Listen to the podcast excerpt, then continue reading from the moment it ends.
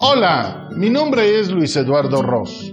Soy el creador de Gastando Zapatos, concepto donde he venido transmitiendo algunas de mis experiencias en mis viajes por el mundo, así como de mi vida misma. La idea es compartir esas historias, crónicas como las de este día, para invitarte a que me acompañes por el mundo de la imaginación.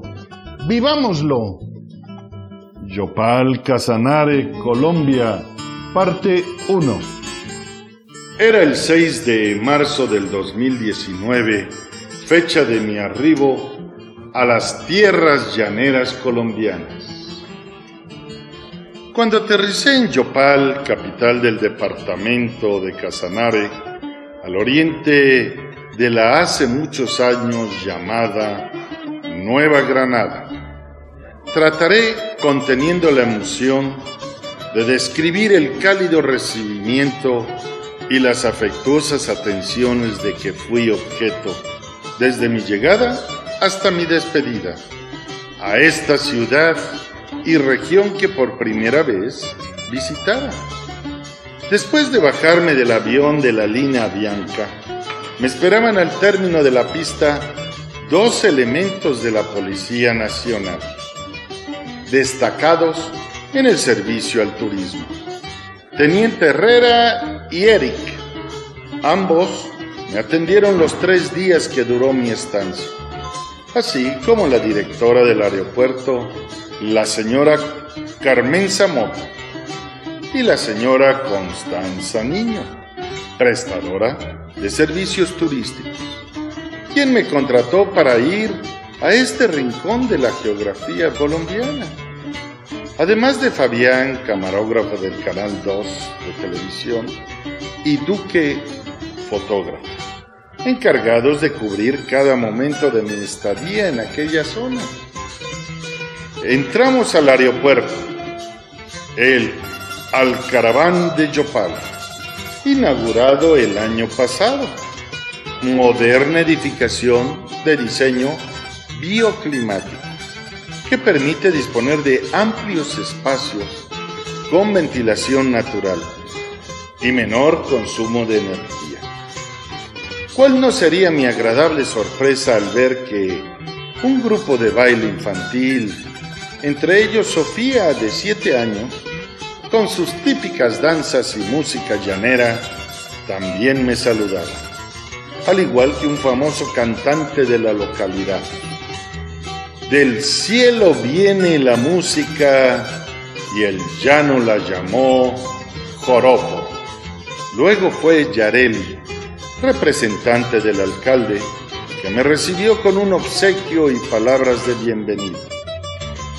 Tocó el turno a Sebastián, esposo de Constanza, quien cumplió el ofrecimiento que me hicieron en Cartagena de Indias año y medio antes, al término de una conferencia que ahí impartí. Te vamos a llevar a Casanare y ahora estaba respetando su palabra. Posteriormente, un artesano que talla la madera me mostró una de sus exclusivas obras, todos con la sencillez que todavía se conserva en las provincias de nuestros pueblos latinoamericanos. Siéntase como en casa. Salimos apresurados porque ya nos esperaba Otoniel Castañeda, popularmente llamado el Gran Llanerazo, o como el empresario llanero, Centauro, auténtico que no usa zapatos de los que yo gasto. Él gasta, comentaron en su presencia, la planta de los pies. Anda descalzo, dueño del reconocido Café Las Tres Topias. Me mostró las topias piedras que forman el fogón de leña sobre el que se coloca la olla donde prepara el café. Enseñó orgulloso lo auténtico de la vaquería y de los pantanos llaneros. Usa sombrero ya que dice, es la muestra de elegancia del hombre criollo y un singular cinturón de cuerda unido al frente por una vértebra de res. Dio instrucciones para que afuera de su establecimiento se colocara una hoguera con leña y ahí asar la carne. Aunque tengo prohibido comerla, me fue imposible rechazar ese apetitoso platillo. Otoniel, espléndido y sincero, ofreció el festejo engalanado por Camila Abella, acompañada de sus padres, elegida en el 2018 señorita Casanare, actualmente modelo, comentó que mientras representó a Casanare, visitó varias veces México. Durante mi estancia, estuve apoyado por un eficiente equipo de trabajo, personal de Llano Tours, Yadira en la logística, Carolina, la mayoría de las veces con su hijo Pablo, como conductora del Canal 2, además de entrevistadora y reportera. Bernardo, gran ayuda. Diana, una buena amiga de Constanza, quien la auxilia en todo momento, al igual que a mí cuando la necesité. Los policías, junto con Constanza y Sebastián, me llevaron al Hotel Hampton, que también se unió a esa iniciativa. Habían transcurrido solo unas horas cuando a las cinco de la mañana me recogieron en la recepción para ir a la colina real a ver los primeros rayos de luz del astro rey vestido de naranja. Un magnífico amanecer en un sitio para recibir turistas.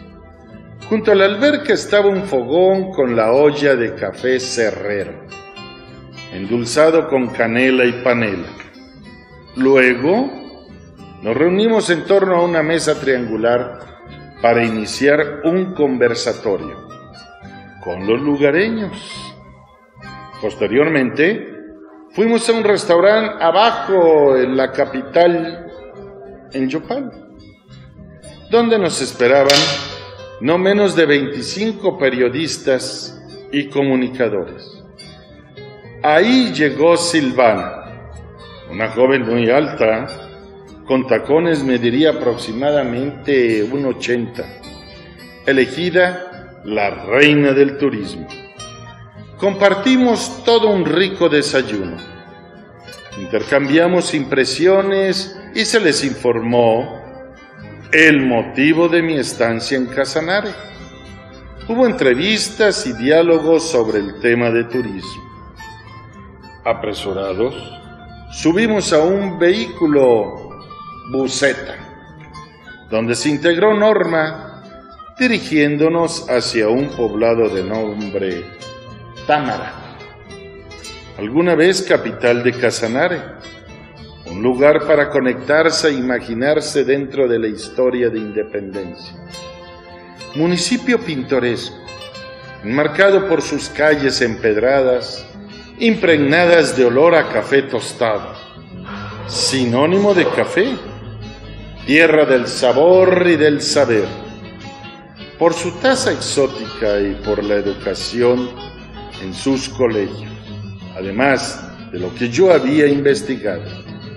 Norma me iba ilustrando y no faltaba quien agregara algún dato importante, destacando las fortalezas del lugar.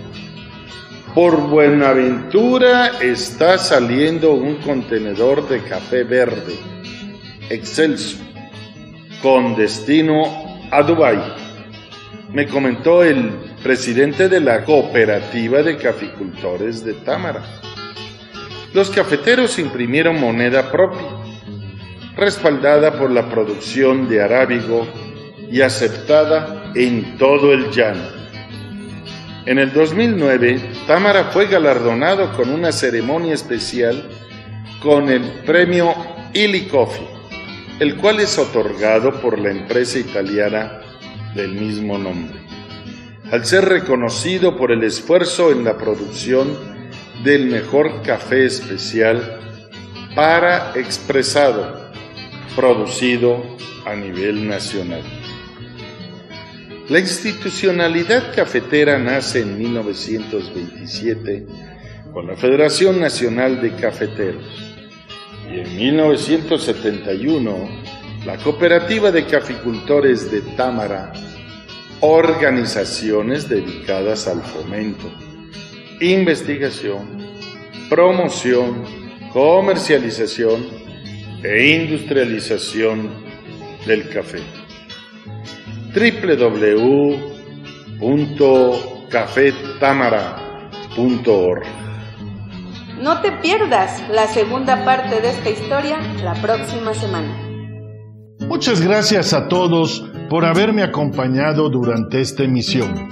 Me despido, no sin antes invitarlos a que visiten mi sitio web luiseduardoros.com o mi canal de YouTube Gastando Zapatos o Facebook, en donde podrán encontrar más escritos y videos sobre mis vivencias y el mundo del turismo.